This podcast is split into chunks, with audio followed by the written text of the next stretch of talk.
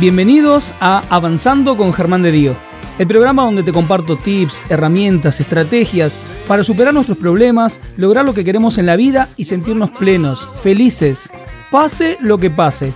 Porque no se trata de no tener problemas, sino de seguir siempre avanzando. Ahora en tu plataforma de podcast favorita.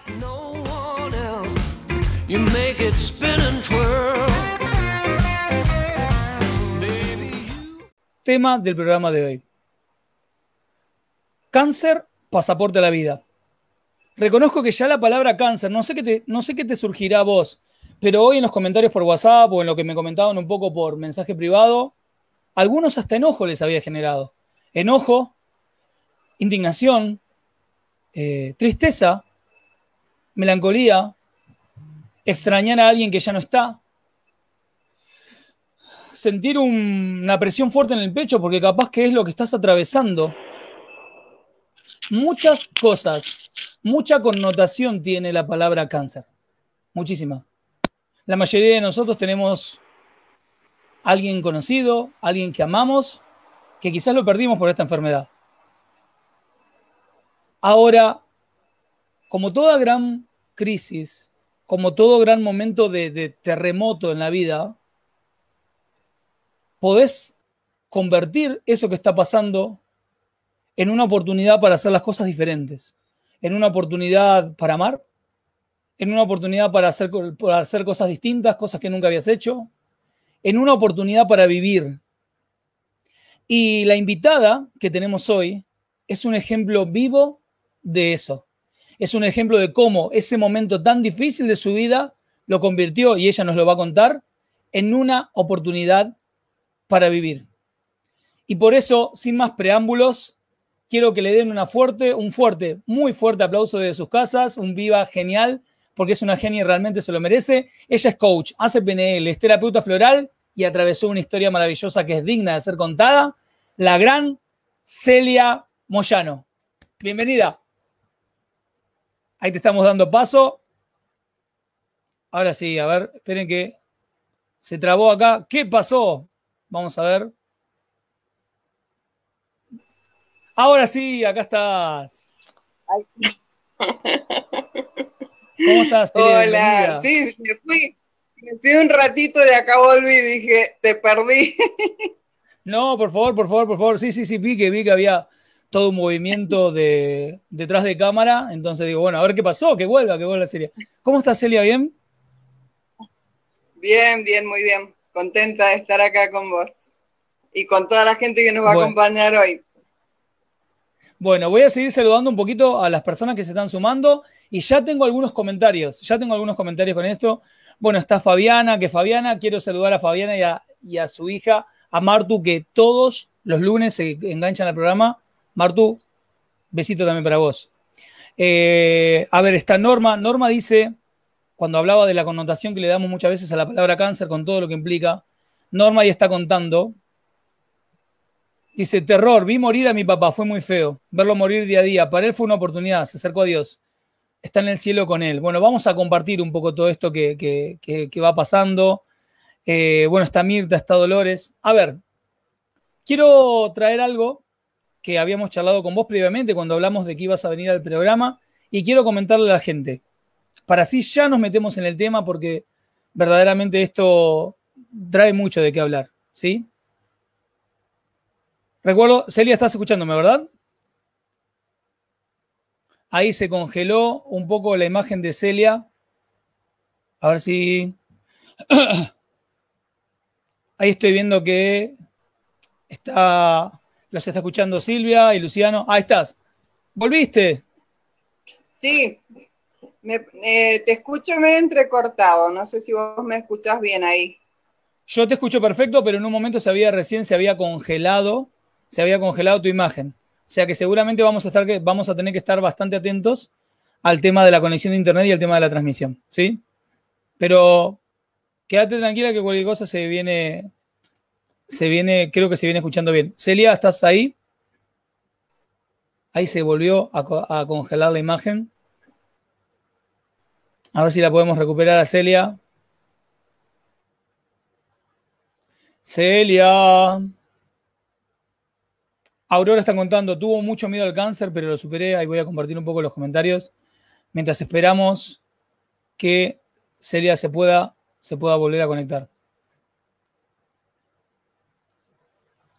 Voy a mandarle un mensajito a ver si, si este, está por ahí. Vamos a darle unos minutitos para que se vuelva a conectar. Recién se acaba de desconectar de la transmisión. Así que vamos a darle unos minutos. Pero mientras tanto voy comentándoles. El programa de hoy se llama Cáncer Pasaporte a la Vida. Y, a ver, esperemos, esperemos, esperemos. A ver si ahí volvió Celia. ¿Volviste? Yo no me fui. no me fui, estoy acá, nada más que se corta. Bueno, hay, hay, un tema, seguramente hay un tema con tu conexión, porque acá a mí se me ve fluido, lo, lo puedo estar viendo y tengo cómo monitorar la conexión, pero como que a veces en tu imagen se veía como que se pixelaba y eso puede tener que ver un poco con, la, transmisión. Pero vamos a fluir. Eso, espérame un segundo, eso, puede tener que ver con mi internet. Exactamente, así es. Bueno, entonces mira, dame dos minutos, voy a ver si lo soluciono, ¿sí? Vos andás. ¿Segura? si, no, si no seguimos por acá, si no seguimos charlando y bueno, de última vemos a ver este, si lo tenemos que resolver, lo que vos sientas. Eh, fíjate, fíjate para que podamos llevar un hilo conductor como vos quieras. Bueno, a ver, ahí, ahí estamos bien. Ahí estamos bien, te veo un poquito congelada, pero te escucho bien, así que y la gente, y se te ve bien, estás linda, Celia, quédate tranquila que estás linda. bueno. Bueno. A ver, quiero comentarle a la gente, porque era algo que, que estábamos charlando cuando, cuando hablamos de que vos ibas a venir al programa. Y recuerdo que vos dijiste una frase y yo dije, Esta va a ser, este va a ser el título del programa. Vos dijiste, el cáncer fue mi pasaporte a la vida. Y tal cual. quiero que le cuentes a la gente por qué fue tu pasaporte a la vida. Bien, en realidad fue mm, a mis 43 años me dan la noticia de que tengo cáncer, un cáncer muy repentino, y mm, fue como un cachetazo a mi vida. Fue como, tuve una infancia bastante complicada y había estado muerta en vida a 43 años. Entonces, ese de decir ahora te vas fue como que movió todas mis estructuras y fue como decir, wow, me voy a morir, ahora sí me voy a morir de verdad. Y eso mm, hizo como que decir, no, quiero vivir, al menos quiero conocer lo que es la vida. Eh, y realmente fue así, es como que me, me rebelé, porque fue, fue como revelarme y decir, voy a vivir. Eh, cuando en realidad me dijeron que no iba a salir del quirófano y que si salía, bueno, tenía muy pocas posibilidades de sobrevivir.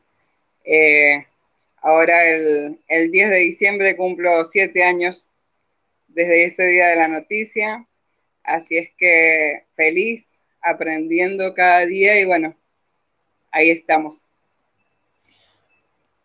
Celia, ¿por qué decís que, mm, que durante 43 años habías estado muerto en vida?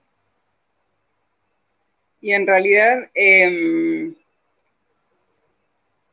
tuve una infancia mm, un poco complicada, digamos.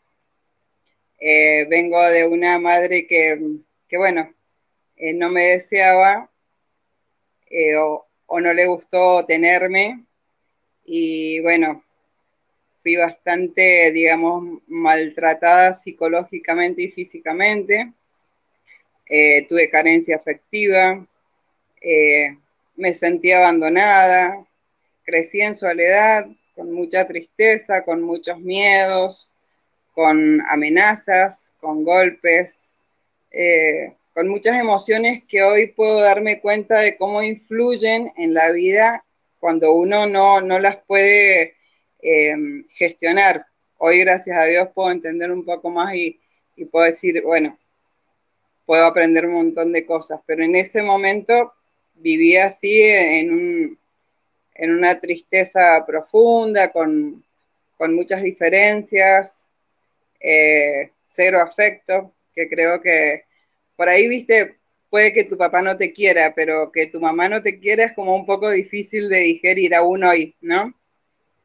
Entonces, eh, de todos modos, yo siempre digo, eh, esa mujer me parió, pero Dios me dio vida hace siete años en que nací de vuelta. Y de todos modos, eh, agradezco a esa mujer que la quiero con toda mi alma porque fue el canal que Dios utilizó para que yo esté en este mundo, así es que está bien. Celia, había más, o sea, al momento que te, que te diagnostican tu enfermedad y que empieza todo tu, tu revelarte y tu empezar a vivir. Mm. Y en esto que vos me comentás, ¿no? Toda esta historia, esta carencia de afecto, eh, saber que tu, que tu mamá no quería tenerte. ¿Había más que sanar que, que solo cáncer? Sí, había que había que generar una identidad porque yo no sabía quién era, empezando por ahí. Eh, en segundo lugar, o en primer lugar, muchas cosas en primer lugar, creo. El perdón, que es, eh, yo digo, el perdón es una palabra que, que sana, tanto el perdonarse uno mismo como perdonar a la persona que, quizás hizo algún daño consciente o inconscientemente, ¿no? Eh, pero realmente cuando alguien nos hace daño, eh, como dice el dicho, si, si, yo odio a alguien es como tomarme todos los días un vaso con veneno y pretender que el otro se muera. Sí, Entonces, el hecho de, perdonar ha sido totalmente sanador en mi vida. Sanar muchas heridas que, ni siquiera tenía conscientes, que fui descubriendo en la medida en que me fui descubriendo, porque la verdad es que no me conocía. Así es que mm, fue como un, trayecto nuevo, incierto, que, es maravilloso. Eh, Ahora puedo decir quizás que, tuve miedos, pero en ese momento no podía definir nada. Era una persona que no, yo no sabía para qué estaba en este mundo. Entonces, es más, yo decía, eh, qué vida de mierda que tuve, perdonando la palabra, ¿no? No pasa nada, acá estamos entre amigos, puedes decir lo que quieras. Pero hoy, eh, hoy puedo decir qué vida maravillosamente enriquecedora, porque gracias a todo lo que yo viví, soy quien soy, porque elegí ser. No fue fácil, pero esa palabra de, decidir quién quiero ser fue como todo un tema en mi vida y aún hoy, aún hoy lo sigo trabajando. A ver, comentame un poquito más esto de elegir quién quiero ser. Y, mm, a ver, yo a los 30 años me separo del papá de mi hija, o sea, repito el patrón de conducta de golpes y maltrato de, mi mamá. El padre de mi hija también era un hombre golpeador. Estuve 15 años con él y obvio que a mí no me gustaba ser golpeada, pero es como que yo quería otra cosa, pero no sabía qué quería. Entonces, eh, a los 30 años me quedo en la calle con mi hija que tenía 3 años con mi cara desfigurada, con cuerpo médico forense de por medio, con denuncia de por medio. Eh, yo planificaba esa separación y decía, bueno, voy a buscar un trabajo, me voy a buscar un lugar donde irme con mi hija y de repente en dos horas tuve que irme me quedé en la calle solo con mi hija en brazos, es decir, me quedé con todo. y, y fue como decir, ¿y ahora qué? Porque yo decía, ¿ahora qué hago? por más que había empezado a trabajar como peluquera en ese tiempo, pero fue como decir, bueno, no sé qué quiero, pero sí sé que todo esto que tuve no lo quiero nunca más. Entonces, por descarte, empecé a, a buscar, a buscar no sé qué, porque no te puedo asegurar qué buscaba, lo que sí sabía es que no quería más lo que había tenido hasta mis 30 años con la libertad, digamos. Sí, sí, sí, sí, te entiendo perfecto. Erika, Erika, perdón. Erika está ahí saludándote. Dije el nombre de, una de las chicas que está ahí entrando. O sea, aprovecho para saludar a Erika, a Débora, a Norma, a María Guadalupe, a Rosa, a Eli, a Oscar, a María Cristina, a Virginia, a Nelly, a Claudia, a Patti, a Tete. Te digo que ya hay una audiencia internacional, no solamente de Argentina, sino que ya te están viendo de Bolivia y de México también. Así que está llegando, Celia querida, a un montón de corazones. A ver. Bueno, qué bueno. Te dijeron que te ibas a morir. Te dijeron que no tenías muchas probabilidades de, sobrevivir al quirófano, como estabas comentando hoy. ¿Cómo hiciste? Porque, a ver, yo sé que me voy a morir. Está bien, en algún momento me voy a morir, por ahí me muero viejo. tengo el pensamiento, todos lo tenemos. Que no querramos pensarlo, eso es otra cosa, ¿no? Va por otro lado. Pero todos más o menos sabemos que nos vamos a morir. Ahora, lo tuyo era diferente. A vos te dijeron, vos tenés una enfermedad y de acá, de acá a poquito te podés ir, te podés morir. ¿Cómo hiciste para vivir con eso en la cabeza? Ese, ese, pensamiento de me voy a morir. Mira, eh, yo creo que eh, esa noticia cuando nos la dan a las personas que pasamos por esto, eh, es una muerte mental. Automáticamente de acá te morís, que es lo peor que nos puede pasar, porque si esto no funciona, lo demás no existe.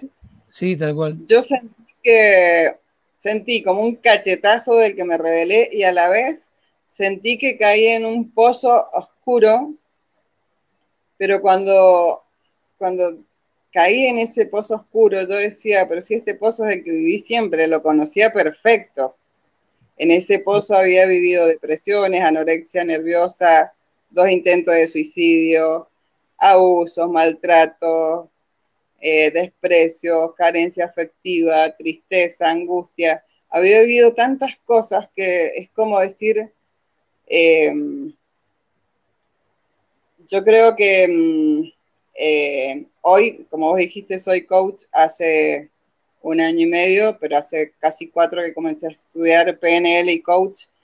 Pero en ese tiempo, ¿sabes qué? Eh, me aferré a Dios, es lo que te puedo decir. Es como decir, el año y nueve meses que yo estuve con, tratamiento, eh, fue Dios quien me sostuvo, fue Dios quien me dijo, no estás sola, porque eh, imagínate que cuando empecé, o sea, me, voy a la cirugía, empiezo con las quimioterapias, me sentía muy sola familiarmente.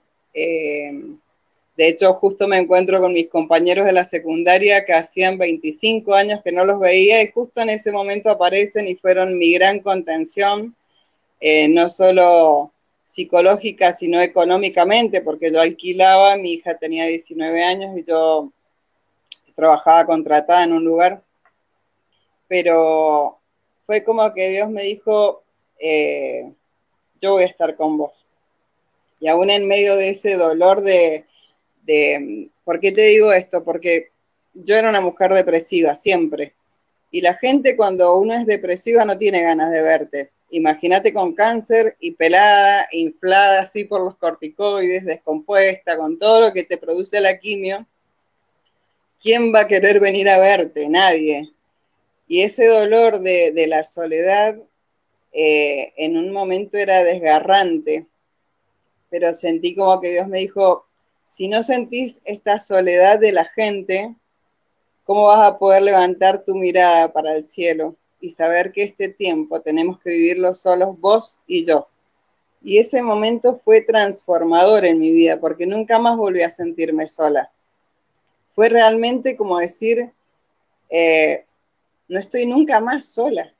Fue maravilloso, pero fue así, no tan, no espiritual, fue tangible, te puedo decir. Sí, sí, te entiendo, mil por ciento. Ya no, no padecí más la soledad, me sentí tan acompañada y lo viví realmente hasta cuando me afeité la cabeza, eh, que me la afeité a los 17 días de mi primer quimio, fue como decir, a ver, si Dios hace todas las cosas nuevas, eh, yo voy a ser un bebé como los recién nacidos. Eh, y lo tomé así, realmente no fue fácil, pero fue como aferrarme a Dios y no estoy hablando de religión, sino de relación con Dios, ¿sí? Sí, es, un abismo de diferencia, sí, sí, sí. Eh, así que fue dentro de todo lo, lo desagradable, digamos, fue muy, pero muy enriquecedora mi, mi experiencia del cáncer. Por eso, para mí fue un pasaporte a la vida. Todo un proceso, pero pasaporte al fin. Pero, pero pasaporte. Vos sabés que me comentabas esto de la soledad y, esas palabras que sentiste en tu interior eh, y esa relación con Dios de la que hablas y, cómo encarar la soledad. Y me vienen a la mente, no sé, desde de cuestiones bíblicas hasta filosóficas, y hasta me viene a la mente el camino del héroe que a veces estudia tanto cuando, cuando trabajamos con, este, con el coaching y con todo lo demás, que hay un momento en nuestra vida, por más que estemos acompañados, que el momento de crisis, el momento de la verdad, el momento de, de la batalla, por así decirlo. Y la gente sabe, los que me conocen saben que soy de los partidarios de que no hay que luchar contra nada, que hay que entender lo que está pasando. Pero en el momento ese clave, en el momento que estás en el ojo del huracán, inevitablemente estás solo atravesándolo. Solo, pero con este acompañamiento del que vos me hablás. Vos le llamaste Dios, hay gente, hay otra persona que le puede decir el universo, la inteligencia infinita, la energía creadora, llámenle como ustedes quieran, la budeidad, llámenlo como quieran, pero hay algo en tu interior que es que te sostiene, ¿es así? Tal cual, sí, y creo que es único. E, y en, en, ese, en ese relacionarse con ese sublime, digamos que empieza la introspección de, de empezar a descubrirse. En mi caso pasó eso, ¿no? De empezar a mirar para adentro y decir, a ver, ¿quién soy? qué tengo, porque yo no creí que no tenía nada. Eh, tenía a mi hija con 19 años, pero a la vez era mi único motor, pero era mucha carga para ella.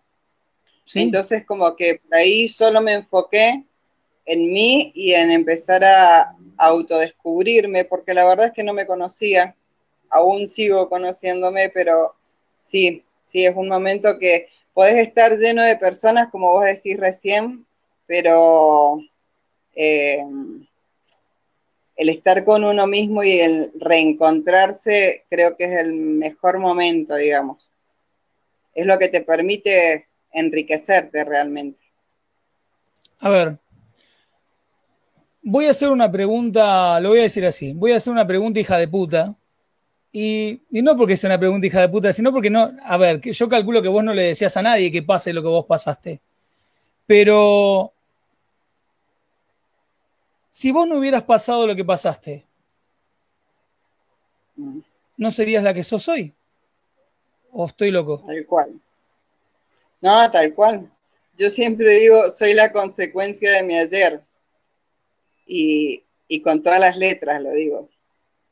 Es así. Yo agradezco, eh, por ahí hay gente que no lo entiende y también respeto que para muchas personas el cáncer es muerte y por ahí me lo cuestionan también. Y entiendo que es así. Yo digo, bueno, este es mi testimonio. Para mí fue así, para mí fue así. Pero yo doy gracias a Dios todos los días y muchas, muchas personas en me y, y no hoy, no hoy Germán, ni todas las personas que me están escuchando, en medio del cáncer, en medio de estar pelada, en medio de las quimioterapias, en medio de que en la segunda tanda de quimioterapias me atrofiaron toda mi parte muscular y ósea y quedé paralítica. Pero en medio de todo eso, yo decía, gracias Dios. Y mucha gente decía, esta se volvió loca. O sea, esta estaba depresiva, pero ahora está respirada, así, como que se desquició. Y, creo que un poco era así, pero estaba desquiciada porque eh, es algo que no puedo explicar mucho con palabras porque te estaría chamullando, pero hay cosas que no tienen palabras, pero obvio que no, no le deseo esto a nadie, pero sí le deseo que, que puedan verse, que puedan verse. Todos tenemos oportunidad para vernos. A mí me tocó el cáncer, pero todos tenemos oportunidades que son crisis, y la crisis es la oportunidad para el cambio es terrible, pero cuando vos ves la crisis como una oportunidad para cambiar, es maravilloso lo que puede suceder en la vida de uno. A ver, muchas veces, eh, o con los consultantes en sesión individual o en los cursos, o, charlando con, amigos, inclusive con familia, poder ejercitar la gratitud. Y muchas veces lo primero que aparece es, no, pero yo no tengo nada para agradecer, o qué, bueno, mis hijos puede ser, o... Ahora, vos me estás diciendo que agradecía todos los días en el medio de tu quimio, en el medio de estar pelada, en el medio de... ¿Cómo hacías para encontrar cosas para agradecer o no sé, qué, agradecías en ese momento?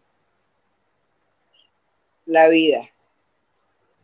Sabes que yo hace, ahora el 16 de, de enero, voy a cumplir siete años de vida, que fue el día que salí del quirófano. Y sabes qué, habiendo estado 43 años muerta en vida, imagínate que agradezco la vida, pero no, no cualquier día. Cada día cuando abro mis ojos, porque durante 43 años cuando abría mis ojos decía, la puta madre, ¿para qué despertarme de vuelta? No tenía sentido mi vida. Era una porquería, o sea, no le encontraba, yo decía, ¿para qué? ¿Para qué despertarme otra vez? Y, desde ese día fue como, a ver, agradecía estar viva, no importaba en las condiciones que estuviera, estaba viva. Y es como decir esa, eso que por ahí no le damos importancia, o sea que mientras que dormimos todos nuestros órganos siguen trabajando, y nosotros ni siquiera tomamos conciencia de eso.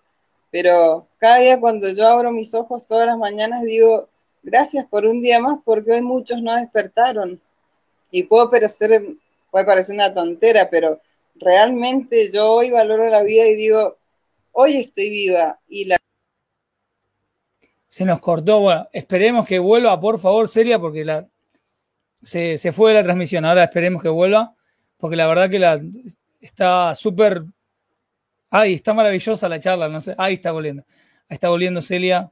Celia, volver, por favor, no nos abandones. Acá, Acá estoy. ¿Por qué me sacaste? Te estoy hablando y me sacaste. Yo no te, saqué, no. yo no te saqué. No, se fue, se fue solo. Es que esto tiene que ser así, tiene, porque siempre tus programas son como perfectos. Este no, va a ser, va a ser como bien power. No, no, tengo, tengo cada anécdota, tengo cada historia con respecto a mis programas.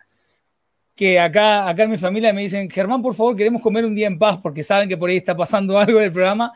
Algo técnico, nunca es un problema con el invitado, acá siempre es algo técnico. Acá yo está todo, lo fui puliendo con el tiempo y es como que tengo un super cable para que no se pierda la conexión del micrófono, la cámara, está todo como muy agarrado, muy fuerte, pero obviamente lo tuve que ir aprendiendo sobre la marcha. Em, a ver, voy a aprovechar esta pequeña interrupción y este pequeño cambio en la energía que estábamos charlando para ya a todos los que están acá conectados, eh, pasar el chivo, invitarlos mañana, 19 horas, seminario gratuito. ¿Por qué me cuesta tanto cambiar? Acá con su servidor, con Germán de Dio.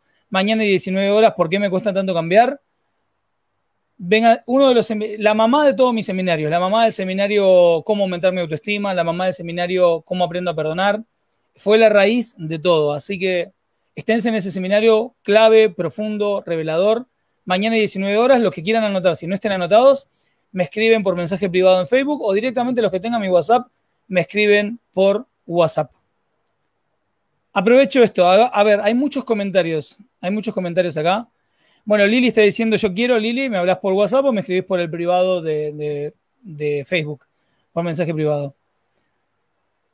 A ver, voy a hacerte una pregunta y después voy a empezar a compartir comentarios porque te están diciendo muchas cosas lindas y están comentando fuerte acá en, el, chat. Dijiste que cuando te pasa esto, descubriste quién eras, descubriste qué cosas tenías quiero preguntarte con respecto a eso. ¿Qué, ¿Qué cosas descubriste que eras, que había en Celia? ¿Y qué cosas descubriste que tenías?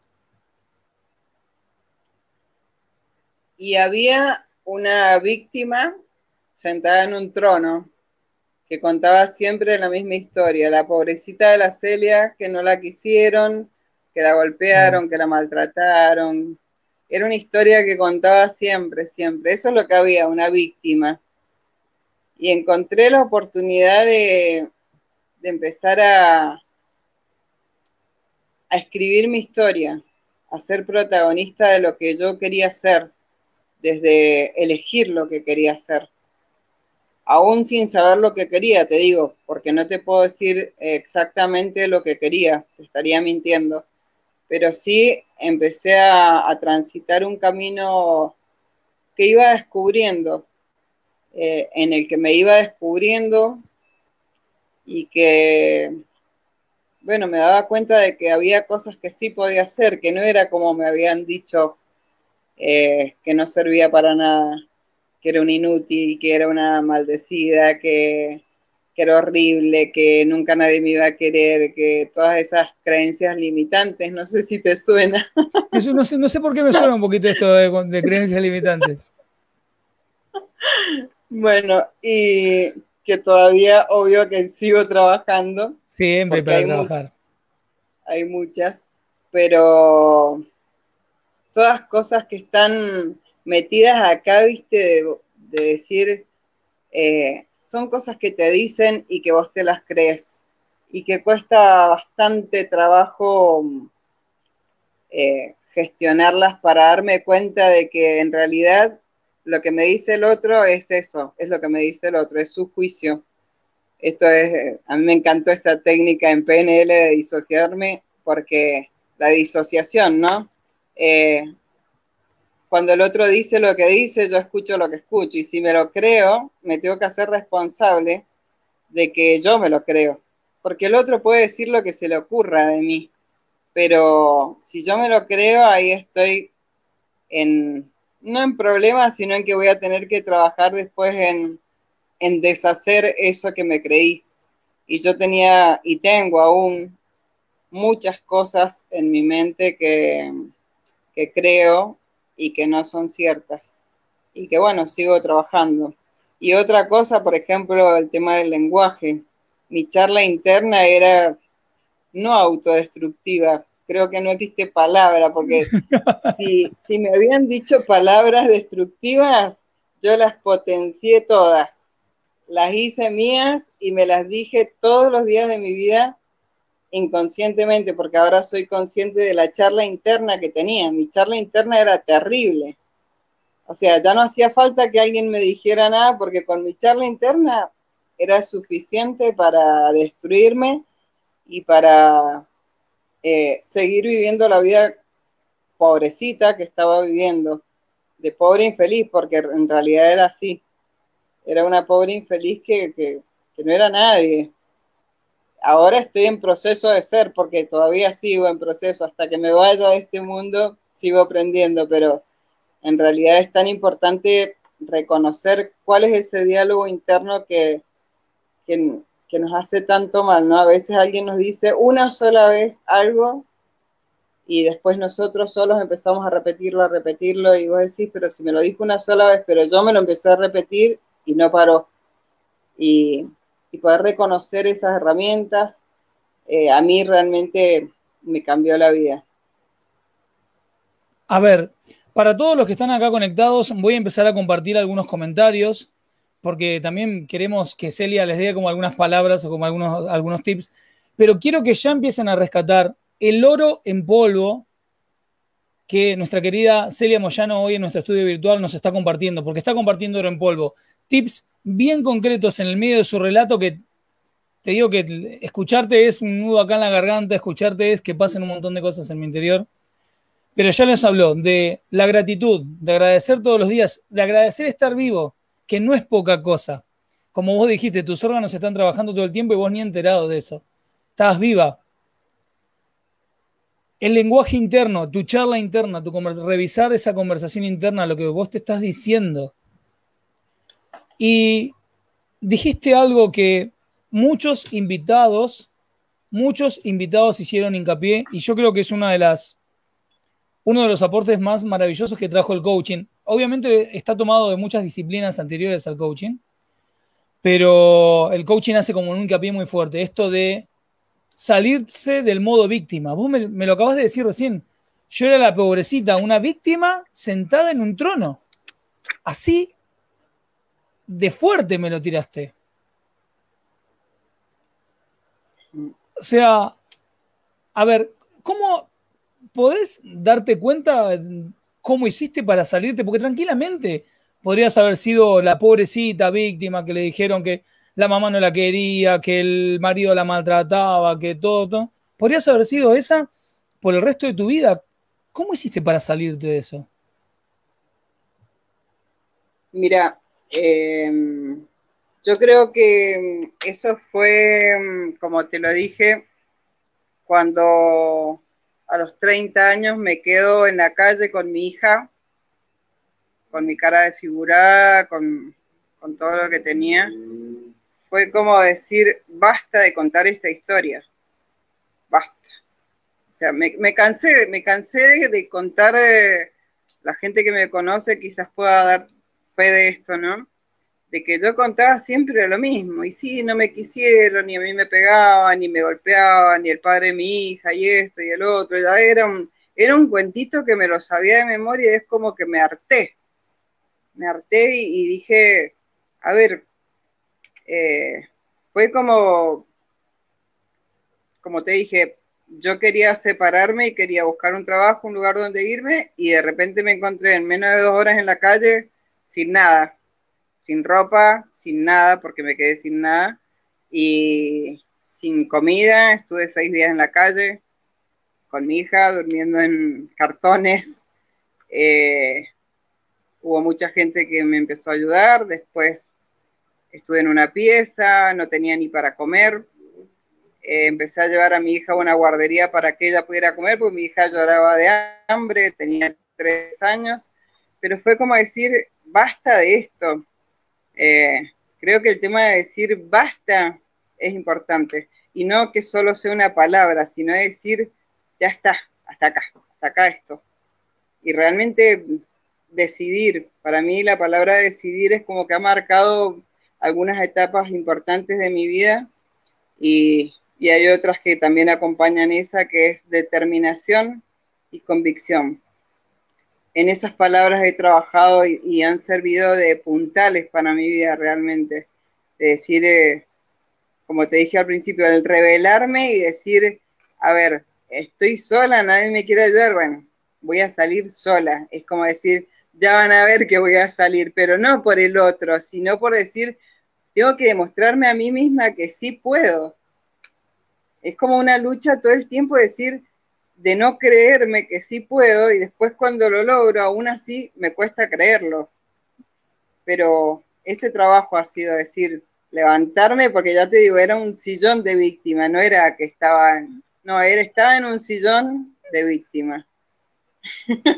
Vos sabés que yo te amo por esto que estás diciendo, porque, porque es clave, porque, porque el 95% de la población que espero, espero estar trabajando para que sea cada vez más más pequeño ese porcentaje, estamos en modo víctima y hay que estar todo el tiempo, hey, recordándolo, no, no, no, vos podés transformar tu vida, vos con lo que estás diciendo, con un basta, con un decidir y determinarte a, atravesar lo que haya que atravesar. La verdad que, a ver, quiero compartir algunos, algunos comentarios, ya no quiero dejar a la gente que se quede sin, porque acá hay, muchas palabras lindas, pero quiero a ver qué, qué podemos aportarles, aparte de todo lo que estás tirando, gratitud, gratitud. Eh, ¿De qué hablamos? Bueno, de, salirse del modo víctima, mm, de, lo que descubriste que eras. No, no, no, la verdad que hay algo que, se me, hay algo que se me está escapando, que lo dije recién, pero ahora lo voy a recordar. A ver, voy a compartir un comentario de una de las chicas que está acá. Voy a ir comentando todo esto. Acá Lili dice, acá nos está tapando un poquito la cara, pero no importa, ahora la, pero quiero leértelo. Lili dice, Celia, me pasa lo mismo, 14 años al lado de una persona que me denigra Estoy harta de lamentarme y no sé qué hacer. Dame unos consejos, por favor. Tengo un hijo de 13 y paso lo mismo que vos. Y ya estoy cansada de esto. Estoy enojada conmigo misma. ¿Qué le podemos decir a Lili como para que... Bueno, en primer lugar, Lili, eh, el enojo no es buena compañía. En vez de enojo, yo empezaría a, a practicar el perdón con vos misma y a ver qué hace que Lili sigue estando en ese lugar. ¿Desde qué lugar seguís estando al lado de una persona que te denigra? Em, y después, si quieres, nos podemos sentar a charlar y, obviamente que va a estar muy bueno. Tal cual, tal cual. Es una pregunta fundamental. ¿Qué hace que, que sigas al lado de una persona así? Bien, eso ahora, igual, ahora como finalicemos, cuando estemos hablando unos minutos, vamos a estar compartiendo los contactos de, Celia para que la contacten. Ella es coach. A, ver, tiene una tremenda historia de vida para poder compartirte. Ya sabes que si vos la tenés como coach a Celia, no, no va a ser una coach de libro porque lo aprendió de otro lado. No, lo vivió y como lo vivió, cuando, cuando Celia te acompañe, cuando Celia te ayude a encontrar quién vos sos y todo lo que tenés en tu interior, va a ser con puro conocimiento de causa, no solamente porque lo sabe como profesional, sino porque lo sabe como experiencia de vida. Así que es maravilloso. Celia, tenés una combinación ahí maravillosa. A ver, Silvia dice, eh, qué historia más fuerte, por Dios, admiro a Celia, qué belleza de persona. Bueno. En ahí Silvia está tirando. Es una amiga, le, dije, le dije que dijera eso. Le dije, y le pasé unos pesos ahí por Mercado Pago.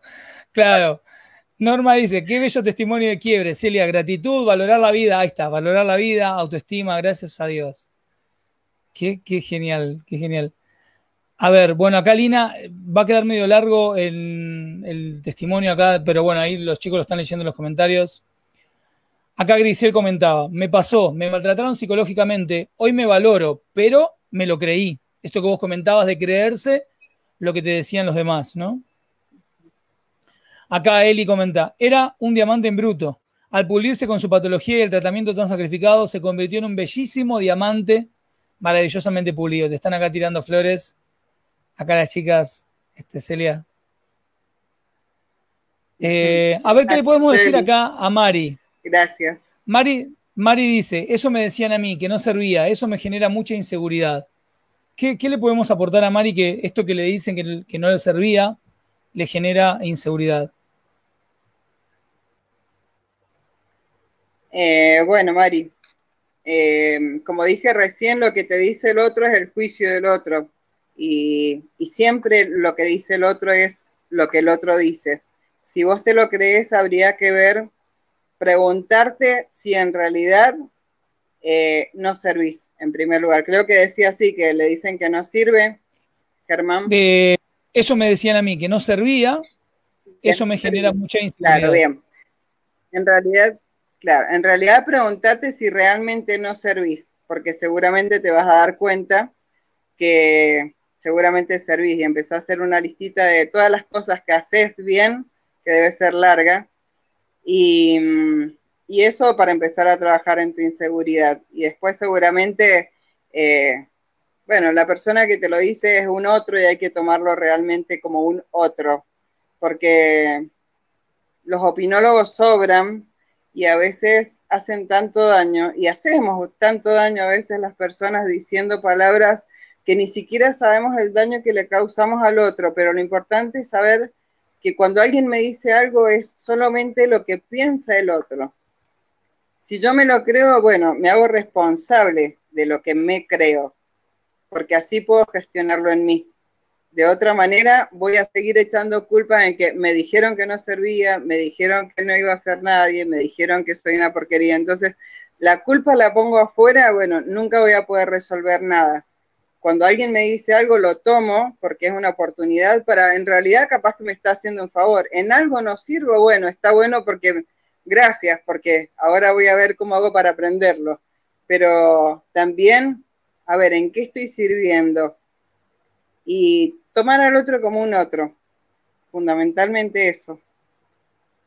Bien. Acá Silvia comenta, admiré siempre tu fortaleza.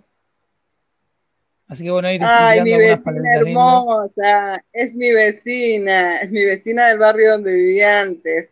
Sí. Bueno, acá, acá Fabiana comenta, qué emoción escucharte, me llegan al alma tus palabras.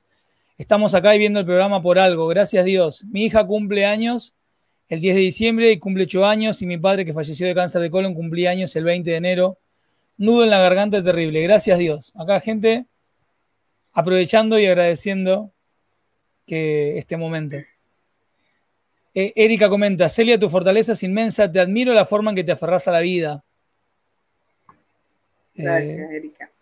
Acá Eli comenta, es como si hubiera tenido que depurarse, que sacar toda la toxicidad que tenía para llegar a lo que es, a ser lo que soy. Tal cual. Acá, bueno, acá otras palabras lindas de Eli. Una resiliente con todas las letras. Encontró su manera de superar una situación difícil aferrándose a Dios. Qué genia, qué genia, qué genia. A ver, em, a ver, algunas palabras más. Acá, Lucho.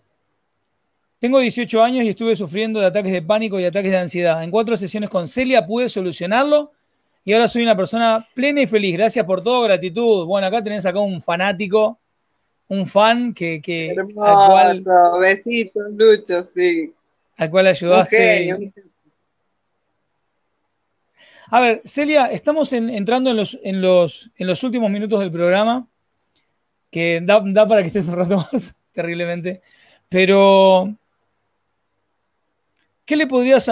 Voy a poner dos escenarios, dos escenarios. ¿Qué le podrías decir a la persona que en este momento está como vos, con un diagnóstico de cáncer que hay posibilidades de que sobre tantas de que sobreviva como de que no? ¿Qué le puedes decir a esa persona?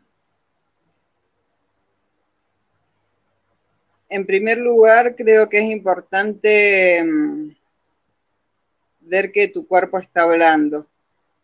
Es tan importante saber que el cuerpo se manifiesta a través de enfermedades y, y, cuando aprendemos ese lenguaje del cuerpo podemos hacernos cargo desde otro lugar de la salud y, y por ahí tener en cuenta a ver qué me está queriendo decir mi cuerpo cuando se enferma de lo que se enferma, ¿no?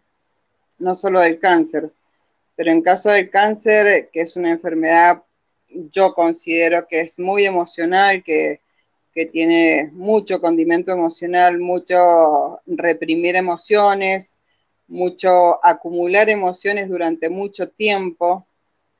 Y creo que cuando aparece la oportunidad, eh, lo importante es poder decir, a ver, ¿cuál es la oportunidad que tengo frente a mis ojos para poder cambiar la vida que he llevado hasta este momento? Wow. Eh, creo que fundamentalmente eso, ¿no? Eh, verlo, enfocarme desde otro lugar, salirme de ese momento que es terrible, porque es terrible, eh, y decir, por un momento mirarme desde afuera y decir, ¿cómo he vivido mi vida hasta este momento? Y esto que está apareciendo, ¿qué me está queriendo decir? ¿En qué tendría que cambiar? ¿Qué es lo que tendría que dejar de hacer? ¿Qué hábitos tendría que desterrar de mi vida? Quizás tendría que empezar a comunicarme de otra manera, empezando conmigo y siguiendo por los demás, que el lenguaje es tan importante. Y y también ver eh, eso, ¿no? De en qué tengo que trabajar en este momento para que mi cuerpo sienta que lo estoy escuchando. Esta vez lo estoy escuchando porque el cuerpo nos da tantas señales y le llamamos enfermedad y la enfermedad en realidad no es mala. en realidad la enfermedad, según donde sea que se manifieste, viene a mostrarnos algo que no hemos podido entender, que no hemos podido escuchar, que no hemos podido atender en cuanto a lo emocional. Entonces, sea cáncer, sea cualquier tipo de enfermedad, pero en, este caso puntual, eh, si tu cuerpo te está hablando, creo que es el momento de decir, bueno, ya me mandaste muchas señales y bueno, cada vez me vas mandando señales más fuertes, como ocurrió conmigo. Bueno, quizás sea la oportunidad de escucharte en este momento y, darme la oportunidad de, aprender a vivir de otra manera, de aprender a reír. Por ejemplo, yo pasé muchos años sin reírme y hoy me río todo el tiempo y me río sola, me río sin sentido, sin que hayan motivos, me río, pero pasé más de 30 años sin reírme y, y hoy te puedo decir, eh, hay que reírse, hay que perdonarse, hay que perdonar, hay que vivir al día, hay que hablar eso que, no se puede hablar, porque en realidad mucha gente, vos sabes que te comento algo muy corto. Sí, por favor. Eh, quizás cuando yo estoy con gente y comparto esto, me pasó hace muy poco con, con una persona, me dice, pero ¿por qué no te olvidas de esto ya? Ya está, de acordarte de todo esto, ya déjalo en el pasado, no, no lo hables más. Y le digo, pero ¿cómo podría hacer eso si sería sacar mi pasado? Y mi pasado es parte de mi vida, yo amo mi pasado, hoy lo amo mi pasado.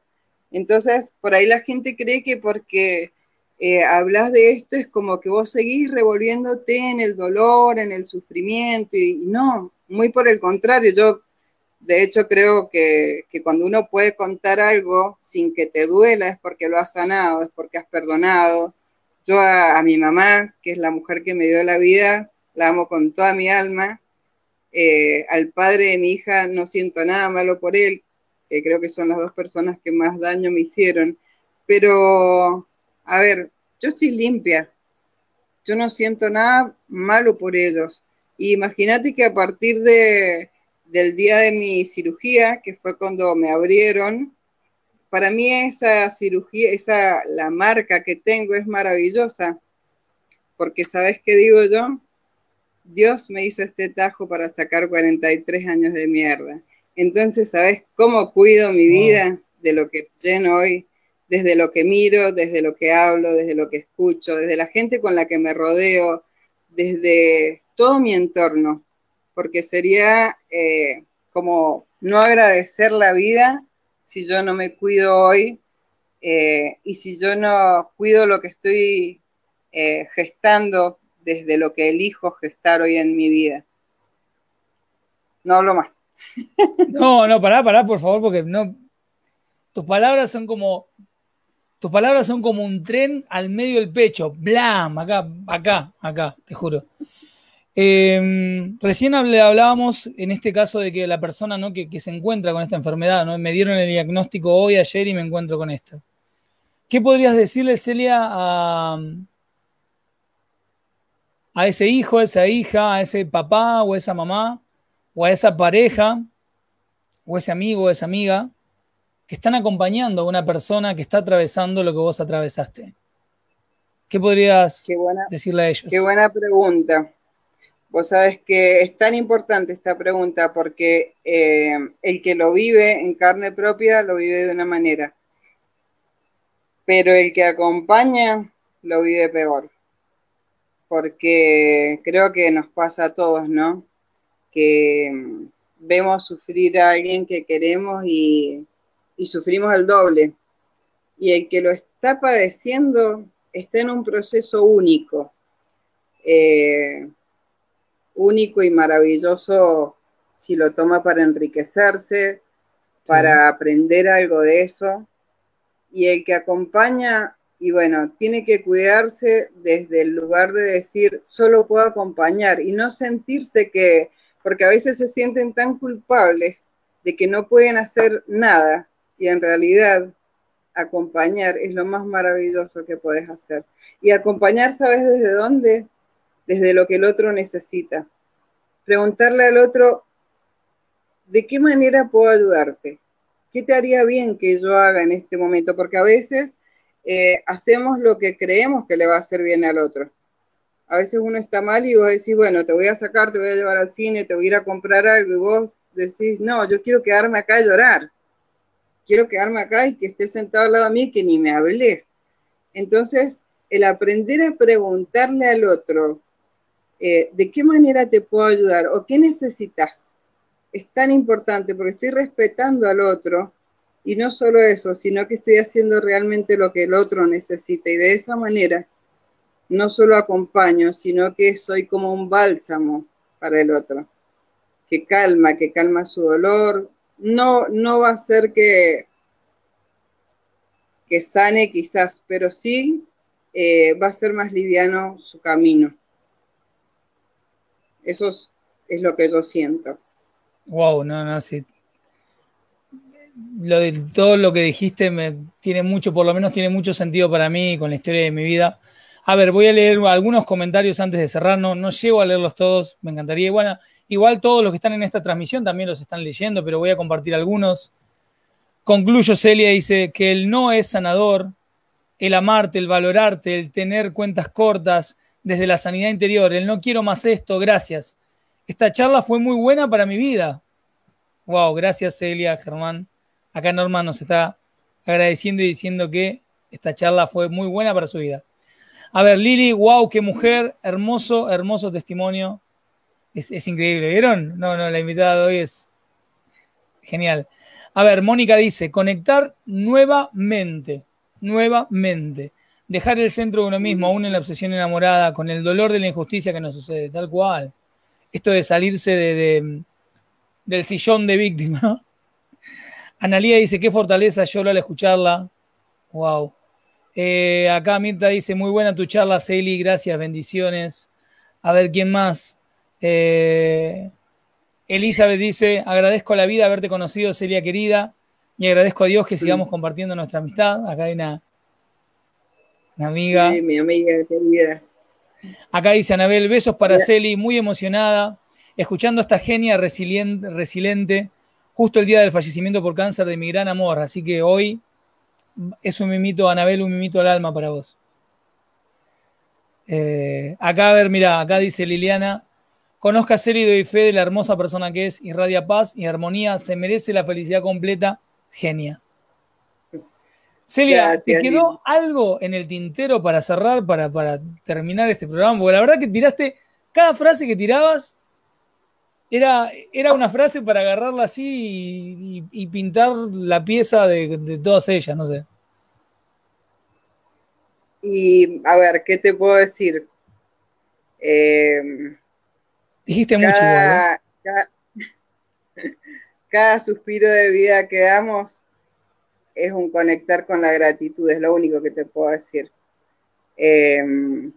Y, un, y una regla de oro así, porque esto influye mucho en, en lo que es enfermedades, no se tomen en serio ni halagos ni maltratos. Lo que dice el otro, lo dice el otro, y es del otro, no es mío. Empecemos a practicar eso porque eso sana, igual que el perdón. El perdón es libertad y es sanación Perdón, total. libertad. Perdón, libertad, tal cual. A ver, bueno, a ver, chicos, para todos los que se hayan este, conectado de una manera poderosa, enamorado de Celia acá, sepan ahí, estoy compartiendo con ustedes para que la sigan en Instagram. Obviamente, Celia es coach, hace consultas, contáctenla, vayan a seguirla al Instagram, todo lo que tiene para compartir, su historia, su contenido, su manera de pensar, todo, todo, todo, todo. Celia, millón de millón de millón de gracias. La verdad que este, feliz y honrado de que hayas llenado el programa con tu presencia. Gracias. Bueno, gracias a vos. Gracias a vos y a todos. Bueno, gracias. Un abrazo Gracias, para todos. Abrazo para todos. Y para todos los que estuvieron ahí conectados, ¿qué más puedo agregar? Voy a agregar una sola cosa nada más. Le mando un saludo muy especial, muy especial a mi vieja, que cuando mi viejo pasó este proceso y él se fue, ella estuvo al lado y la pasó jodida. Este programa no pensaba que iba a terminar así, pero te lo dedico, vieja, muy especialmente. Les mando un beso para todos. Los quiero mucho. Sigamos avanzando. Chicos, chao.